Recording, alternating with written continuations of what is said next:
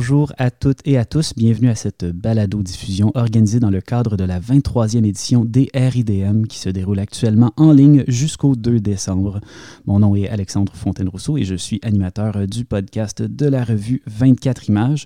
Aujourd'hui, nous accueillons Bruno Dequin, directeur artistique des RIDM et rédacteur en chef de 24 images, ainsi que Ashling Shin Yi et Chase Joint, dont le film No Ordinary Man est co-présenté par le musée McCord dans la section Devenir soi-même et sera disponible sur le site euh, DRIDM du 19 au 25 novembre. L'entretien d'aujourd'hui va être mené par Bruno et va se dérouler en anglais. So, thank you all for being here. And uh, Bruno, unless you have anything else uh, you'd like to add, I'll let you start with your first question. Uh, thanks, Alexandre. That was a good start. Uh, I don't have anything else to add. Um, welcome, Chase. Welcome, Ashling. Uh, thanks so much for being here. I um, the concept of the uh, of the podcast series is to uh, do portraits of filmmakers, and uh, we would like to uh, know a little bit about how you two came to uh, this the film world, how you started um, into cinema, not necessarily as filmmakers, but like your first interest um, in film and how it developed.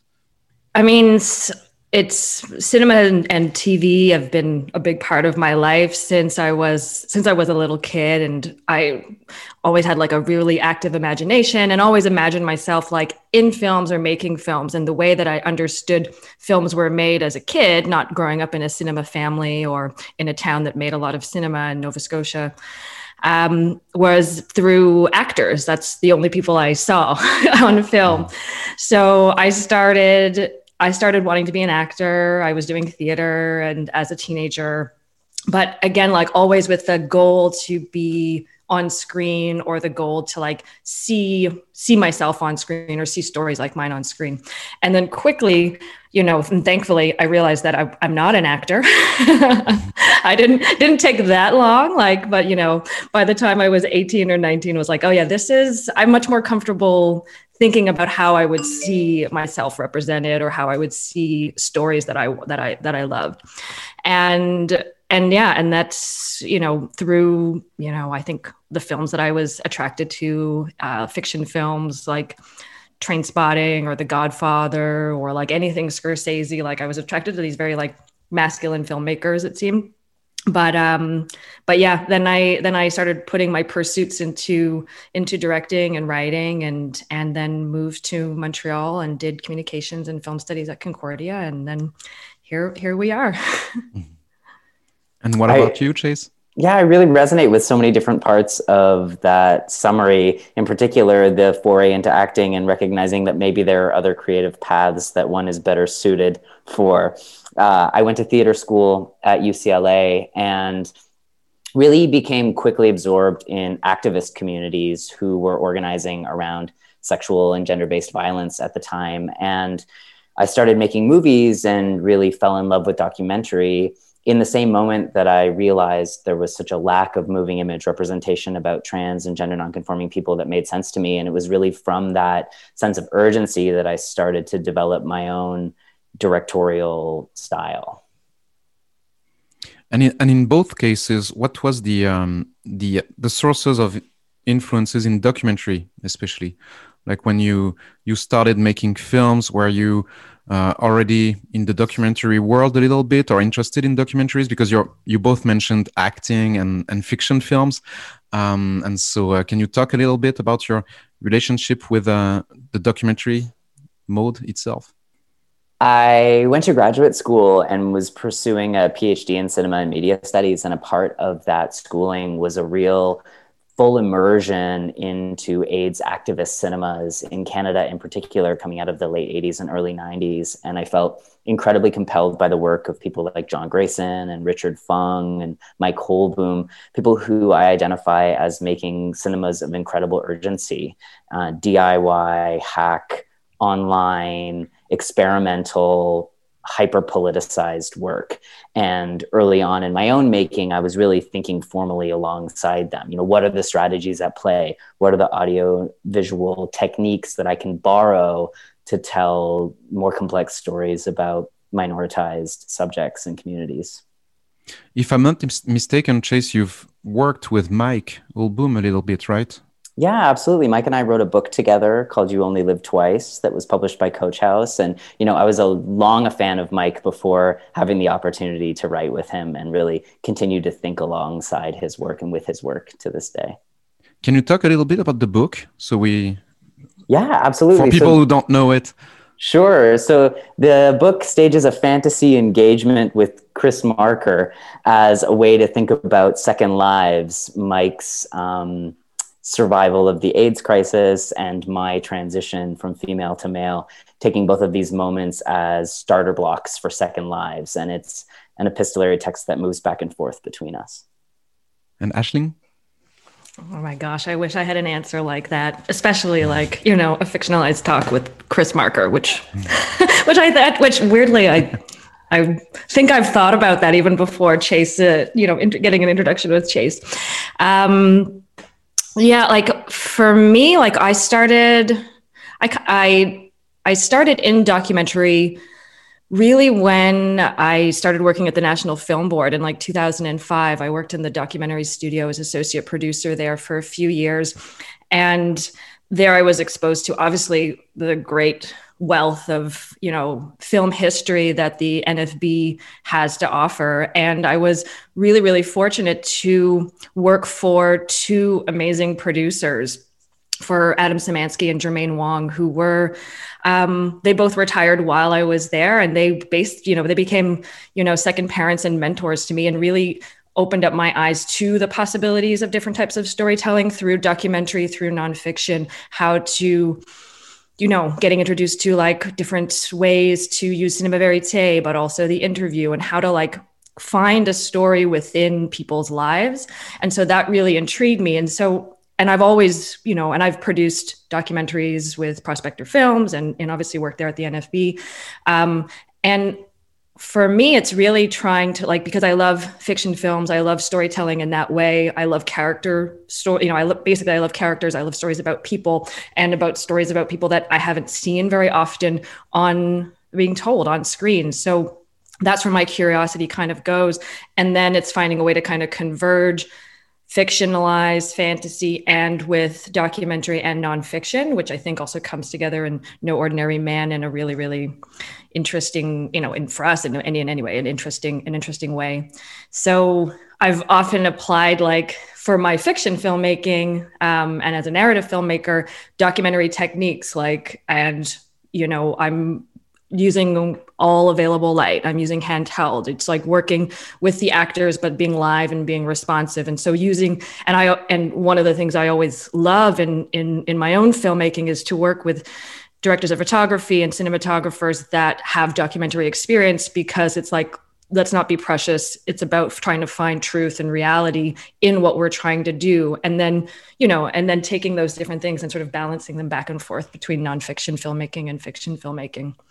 Um, so yeah i mean those those got those those two are definitely like early influences on myself. And in terms of films there was just so there were just so there was just so many but i kind of always kind of look for the type of the films that kind of sit on both sides of of documentary and and fiction storytelling. And since documentary has a lot to do with uh, the meeting of people, meeting with people, working with people, um, can you talk uh, now about how you came into um, making this film together? Uh, since uh, No Ordinary Man is a co-direction, um, so can you can you talk a little bit because you're not from the same city? Uh, you uh, didn't start at the same place, and you ended up making this film together. So how how did you uh, how did you meet, and how was this project uh, conceived in the first place? Our origin story. mm-hmm. how did we meet? We met on a dating app. Um, no, that's not true. But uh, wouldn't it have been great though if that was really the case? Um, hey, I got this idea and some money. Let's do something together. It was it was originally conceived as an idea to make a film about the life of Billy Tipton at Parabola Films here in Montreal. Sarah Spring, our producer, um, and also you know close friend of mine, she'd been developing this idea for a few years, and just as a you know fellow producer watching you know watching a colleague and a friend like develop this idea, I was in, I was intrigued by this story, intrigued to know more. And then, um, because of like certain circumstances with filmmakers and and financing stuff like that, she approached she approached me to potentially come on as as a director on it and so I was very excited about the possibility to do that. Um, but clearly, being a story about a trans masculine person, um, and as a non-trans person, was you know needed needed to. It wasn't my story to tell mm-hmm. on my own for sure. So, and that's how Amos Mac, a co-writer who we worked with, who's a wonderful transmasculine writer down in LA. And Chase and I kind of found ourselves together. And Chase and Amos have known each other for years before that. So I was really entering into a world. Um, and luckily, like relatively warmly greeted, I would imagine. relatively warmly.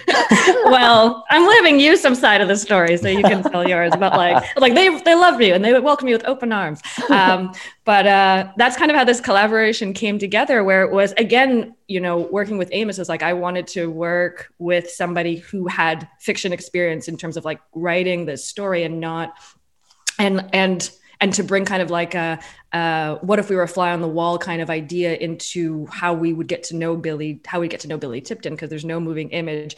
And then Chase as like an amazing, like prolific director based in Toronto and various other cities around the world. Um, we just, you know, we just got on the phone with each other. We were introduced through mutual friends and just clicked really well. And it just made so much sense for us to make this film together as as co-directors.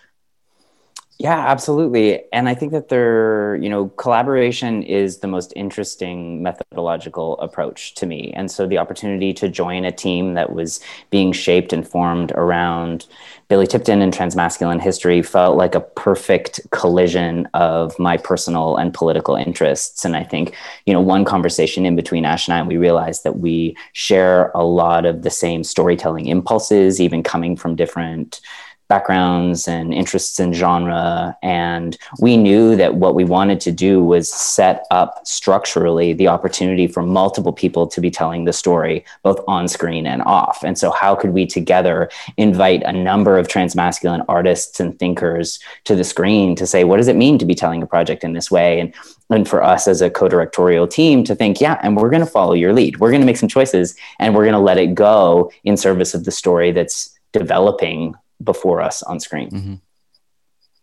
And for um, two, two, things for the people who uh, might not have seen the film yet, uh, could you tell us a bit about Billy Tipton um, and how important he is as a transmasculine figure, and um, and how I mean, Chase, you knew about him beforehand.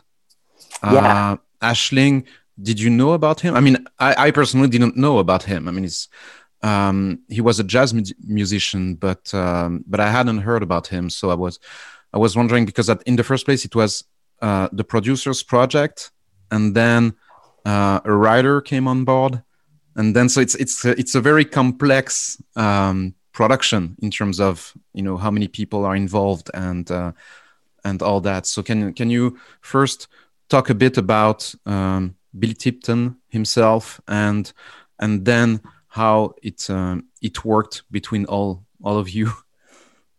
Yeah, absolutely. So Billy Tipton was a transmasculine jazz musician who gigged in bands and trios throughout the southern U.S. in the 40s and 50s. He married a number of times. He adopted a number of children, and in 1989, after his death, was de- was outed by the media as having been assigned female at birth and his story was soon thrust across the talk and tabloid media. And there is a biography about his life written by Diane Middlebrook, who is an academic whose archives are currently held at Stanford University and became some source material for our work. Mm-hmm. And he really is someone who's existed, as our writer Amos Mac likes to say, in the trans ether. You know, shows up on people from trans history who you might not know but need to know about. But the stories and narratives about Tipton's life have really come from the mainstream media. And our project was an opportunity to really think what if the story came from the trans community? What else could we learn about this person or this moment in time? Aisling, yeah. do you want to add something? no, I'm always just like, love hearing Chase just like do, do our synopsis. It's his job to do that when we do these interviews. So, and he knows that. Um, uh, I mean, in terms of like, had had I heard about Billy Tipton before before this project, before hearing about him through through Parabola Films? Um, no, I had I I wasn't I wasn't aware of who he was. It was again how it presented when I started researching him, like that presentation of like, oh, he was this, you know, he was a woman that was masquerading as a man. He was doing this for the love of jazz. He was doing all these like you know re- reasons that weren't about him actually just identifying as a man and if we could just believe him you know believe the, what the people when they tell us who they are. And these other sort of interpretations were like that's what floods the internet and these texts and books and plays and things that have been taken to kind of explain or artistically interpret his life and his identity um, so that was that was my introduction, and then yeah, I mean, then of course, like quickly when when Amos and I were were conceiving were when we were writing the project like it all of those questions were you know quickly thrown out the window when you know when when Amos basically was like well he never said any of these things. I think we can assume that we don't have to ask those questions that have been asked over and over again. And then it was like opened us up to all of the questions that we do that we can ask and all of the ways we can look at his life and how his and what his impact is on on a community and in culture at the time in the 90s during those talk show and tabloid um, sensational ways of, of depicting him. And can can you talk a little bit about the uh, the writing process? Because something that is very interesting the film as you mentioned a, a few times is using um, multiple um, um, approaches to uh, to tackle on the the subject of the life and heritage of Billy Tipton. You mentioned Chase that um, something that was very important was to show him through uh, the lens of the trans community and not through the uh, usual uh, lens of the media. Um, so, in terms of writing, you you had access to some archival material, uh, no image of Tipton, um, you knew you would do interviews um, and something that is interesting in the film is that you have those uh, auditions with actors. So that, that brings us back to your early passion for acting um, the both of you. And uh, so you have those auditions with uh, with actors. Did you know that you would do that uh, from the start? How, how did it, this this evolve? Because the, the film looks like on purpose like a really work in progress thing with like we are trying to you know try as many things as we can. So we um, we won't do something that's uh, that pretends to be you know final um, like uh, like media do actually. Yeah um so yeah from from very early on like we we, we yeah we we were faced with the with the challenge that we wouldn't be able to rely on any footage, any, you know, even just not even that many photos apart from like the personal archives of Billy um, of to to show him to, to to to kind of represent him on screen. And we wanted to stay away from the kind of classic recreation um you know like very unsolved mysteries style of way of like well this is what we think his life could have been like you know? And it's always as you know one becomes very dated very very quickly but also it's then it's we're still placing like our own bias and own lens of like my my bias of how i think billy would you know would walk would rep, you know present himself and all of these different things looking for an actor who looked like billy rather than the opportunity of having a lot of people and a like a multiple amount of of different experiences and different people to interpret billy and then like embody him as an actor you know as as in that in that in in this role so it started from um, Amos and I kind of like, you know, we we'd read the book, we'd read the biography, um, we had done other research, and just sort of picking different moments in his life, different milestones. Going, we would love, we would love to have been there for, you know, when he was going for his first job. What would that feel like? Or when he gets to meet his, his, his like Bill, you know, when he gets to meet Duke Ellington, like his icon, and all of these different things. So we wrote out several scenes, you know, with again knowing that this was like our interpretation between Amos mm-hmm. and I's like understanding of what we would love Billy to have been like. And then to kind of like shine the camera back on us as filmmakers to be like, everything is everything that since he's not here to tell the story, everything is is you know everything is in interpretation. Um, so so that was that was something that we wanted to do early on to use the casting and the audition process because you know as we tried to as we as filmmakers tried to embody this person to kind of figure out and try to understand what they would be thinking and what they would be experiencing there's no better there's no more pure eh, you know version of that than an actor asking those questions of themselves like this is mm-hmm. when i walk into this room when i'm pretending to be this person this is how from my experience this is how i would see myself being you know see myself acting Bruno, I love the way you set up this question, was just to say it seems in the project like you were invested in trying. And I think that's really true. I think that we were invested in trying through a variety of different methods, through a variety of different voices, trying on what it might be like to tell a story about this person. And so, one of the things that Ashen Amos's writing and the structure of casting itself produced was an opportunity for young transmasculine talent to reflect upon the question of what does it even mean to try in these mm-hmm. ways? What does it mean for us as trans people in the contemporary moment? What does it mean to look back at subjects who would not have been identified as transmasculine in the 1950s, in the 1960s, even in the 1980s, right? And how we can think about the meaning associated with transness and gender nonconformity over time. And how did you um, work through those audition processes? Like the the um, the artists that came in they knew that it was for a documentary. They knew or, or they were like um, you know pretending they were doing an audition for a fiction bio of um, how, how, did it work actually? You know because it's they are partly playing the uh, the part and self-reflecting all the time on them auditioning and uh, and also on the scenes that they they have to uh, audition for. So can you talk a bit about how you work? Because in in every cases we see you also the both of you, you know, behind the camera, um, discussing with them, and um, so it's. Uh, I would like to know how it. Absolutely. So actors knew that they were coming in to participate as themselves in a documentary project about Billy Tipton and transmasculine history. And as a result of that frame, they came in ready to talk. And I think one of the great glories of a co directorial approach is that Ash and I could be in two places at once. So I was in the casting waiting room talking to guys about their lives and their preparation and what they had for lunch. And Ash and Amos would be executing the auditions in the room next door and we would come together and move between rooms and so there was a real conscious approach to trying to harness and capture the organic unfolding of conversations in both places while recognizing that the performers also came in ready to rock. They're actors. Mm-hmm. They were ready to, you know, they weren't pretending to be actors in a casting room. They really did walk in hustling those performances and thinking about what it would mean to approach a story in this way.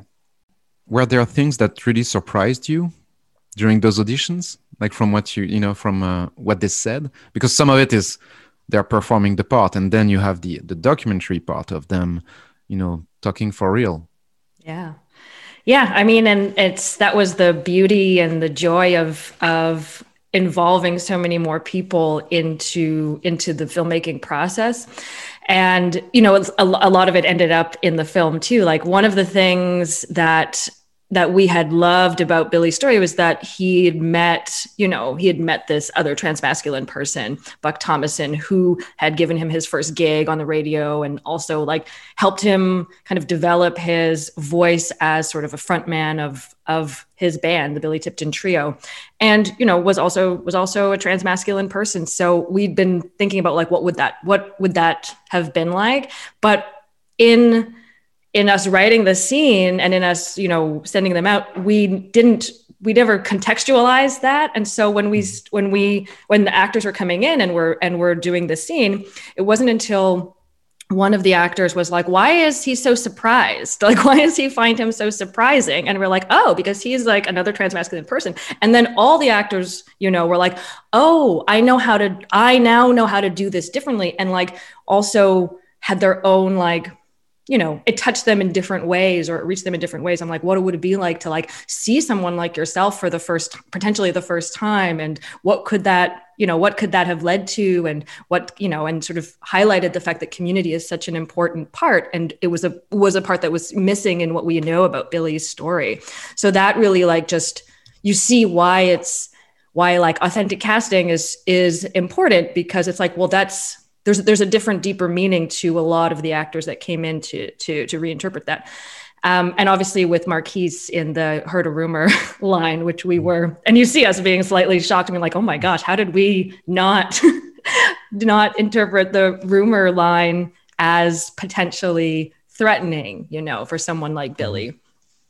So those are the exciting things that kind of happened on on screen. Did you know in the film we also see uh, Billy uh, Billy's son?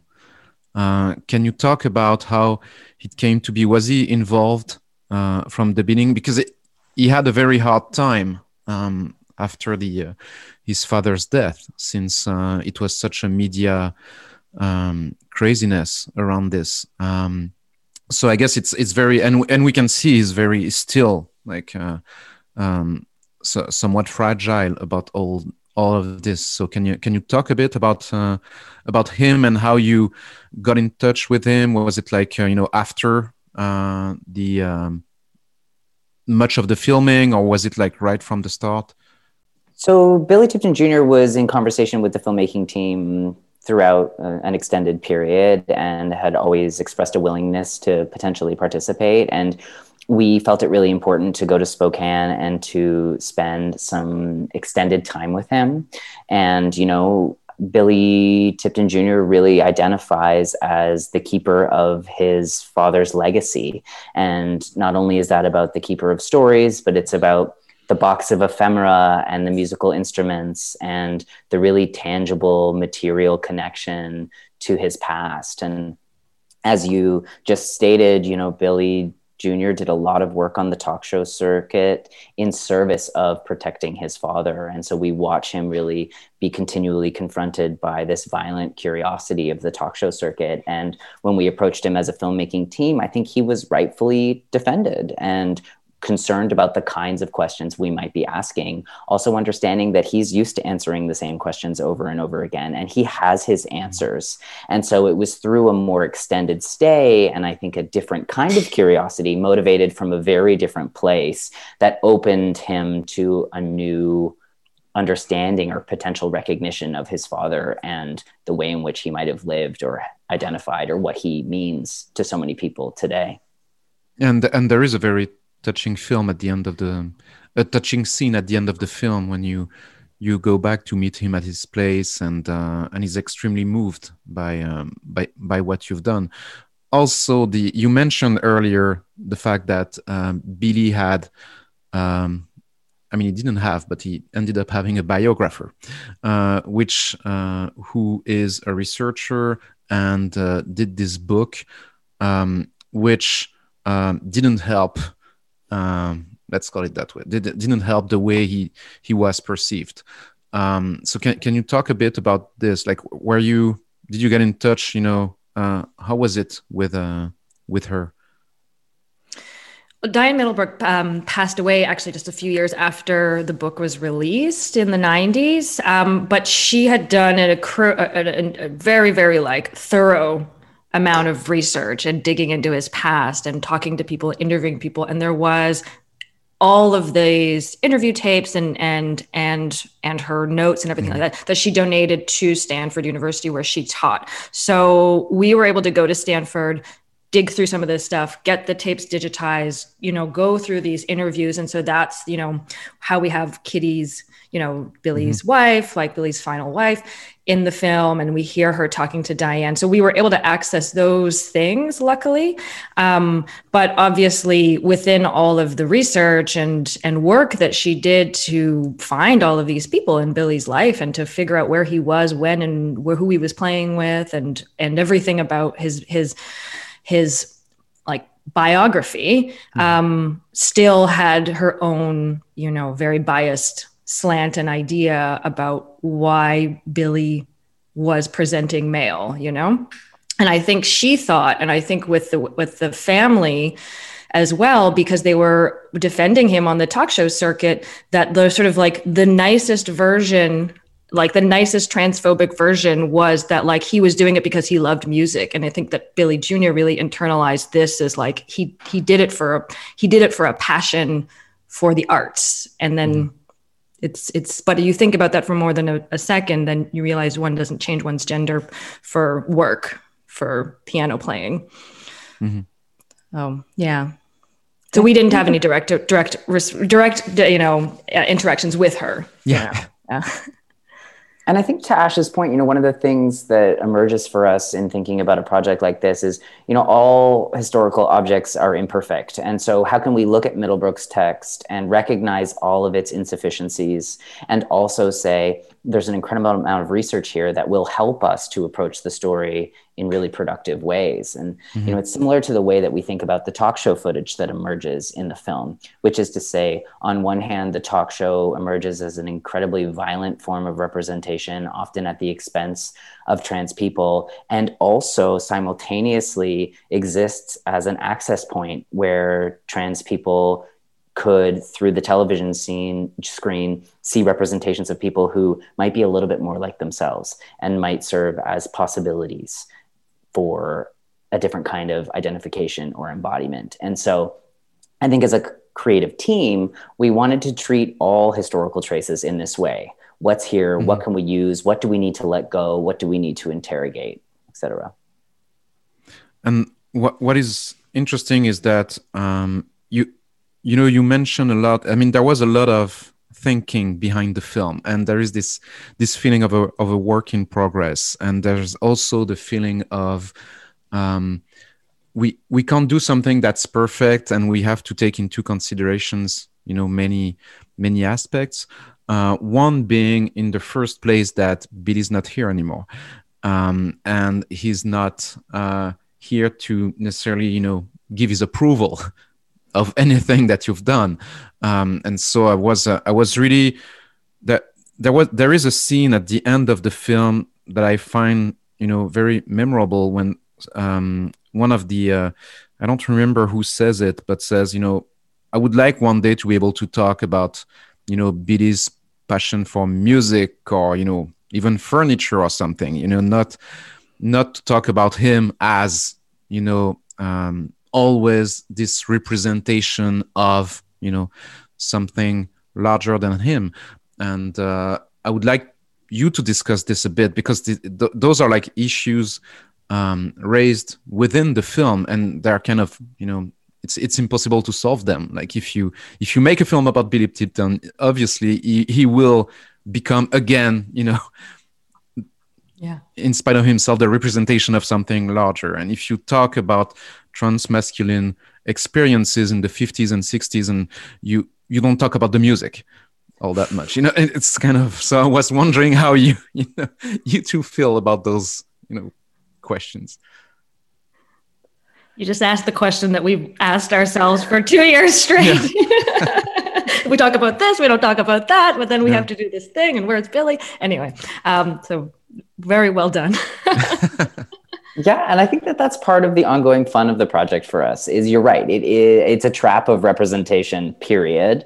Um, and I'm so compelled by that closing sequence in our film where we ask all of these powerhouse trans cultural producers to think about what kind of conversation they would have with Billy if they could. And time and time again, nobody wants to talk about gender. Everybody mm-hmm. wants to talk about something else, right? And yeah. there's a kind of beautiful tension revealed between that segment and literally the rest of our film, which is turning the question of gender over and over and over again and turning the question of representation over and over again. And so I think that that is to me a kind of beautiful conflict. And one of the things that Ash and I always talk about is, you know, how do we keep Billy at the center while understanding that it's easy to lose him under the weight of all of these other questions. And so, how does music emerge as a different way to tell a story about a person? How can we find Billy through his hands, through his sounds, through his voice,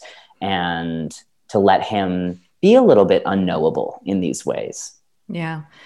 And, you know, I mean, it's, it's, yeah, it's the, I, Thomas Page McBee, you know, he, he says it so amazingly in, in the, in the interviews that we did with him, just on like, you know, like the representation of trans people and you know for a lot of minoritized groups like they don't we don't get to live our fullest lives which is the being able to experience everything in the same way because there's all this added weight and you know there's yeah there's representation there's there's you know all of the questions that go around why someone is misrepresented and everything like this you know and at the end of it it's like Billy was a musician. Billy was a father. Billy was a husband. Billy was, you know, a, like a jokester. He and he loved Buicks. Like he had all of these mm. other things that like colored his life as an, an, experience as a human being. But we get, you know, we get pulled back into a into a conversation that's about bigger themes than just him being an average dude, you know, and yeah, and in and in that, like that was why we kind of, you know, wanted to have this have Billy still part of this film. So it was why we wanted to do the interviews with everyone in the film in jazz clubs, you know, so you felt mm-hmm. you were in his space, you know, the music, it's his music and as well as like it's it's the music of Rich Aucoin who is, you know, a contemporary electro musician from Nova Scotia, but he's also an amazing piano player. So it was like finding Billy through you know we were putting our own contemporary lens on we wanted to do the same thing with with the music as well and all like the very very sort of rare bits of like billy's voice that we had in recordings that were like rehearsals that he did or a christmas card that he sent to his mother-in-law and like mm-hmm. that these very normal parts of his life were going to still kind of come through and you'd get this you you still have his presence in the film with this backdrop as well of like why his story keeps being told, why this regular guy's story just keeps being told, and people are still curious about who he is. That was an alternative title to our project. It was either No Ordinary Man or Just an Average Dude. Yeah. and uh, I, the my last question actually is it's really about um, so much thought has been and and you know experimentation has been done on this project from from the both of you and and the writer um, how did you, how do you think this project will change things from you? You know, in in your both in both of your cases for like future for thinking about future projects that you might have in you know uh, already uh, in the works? It's a good question, Chase. I'm compelled to keep putting pressure on the boundaries of genre and to borrow from fiction as a way to tell more compelling nonfiction stories. And I think that our project is an example of what happens when you center the voices of those most impacted by these experiments. And so I look forward to continuing to try on these styles of representational possibility, always in pursuit of stories about underdogs and, and lesser known heroes. Yeah. Yeah. And in a, in a very in a very similar way like it's it's i think you know in terms of like making this film and having the privilege uh, as a filmmaker to be able to make to tell a story about somebody from a community that's not my own and to work with people from that community and experience i think that was an incredible incredible gift, you know, that I received in the making of this movie and the and just in terms of like how we, you know, how we how we made it, you know, it was working and all of our crew and everything like that. Like it was it was working with you know people f- you know from the trans community from the lgbtq community in in uh, in uh, in roles behind the camera, um, and also and to kind of keep this as part of the part of the movement forward is that we reflect those changes and what we want to see on screen also behind the camera and and in and and to open up more possibilities to people to be able to make media and films um, that maybe haven't had access before. And so i think that's you know this is something that i think hopefully is a, is a stepping stone to other ways that my productions and films that i that i work on you know move forward. And yeah and it's always just like how do you stay true to telling someone's story? How do you stay true to people's humanity and finding the different ways and the different techniques and the different like cinematic language to do that in the best strongest way possible? And so to always kind of you know keep those all avenues open to to try to to try to do that Thanks everyone for that uh, fascinating and at points uh, surprisingly funny interview. Euh, petit rappel pour vous dire que No Ordinary Man est co-présenté par le musée McCord dans la section Devenir soi-même et qu'il sera disponible sur la plateforme en ligne des RDM du 19 au 25 novembre. Nous, on se retrouve bientôt pour une autre euh, balado des RIDM. Et sinon, ben, thanks everyone once again. Thank you. Thanks for having us.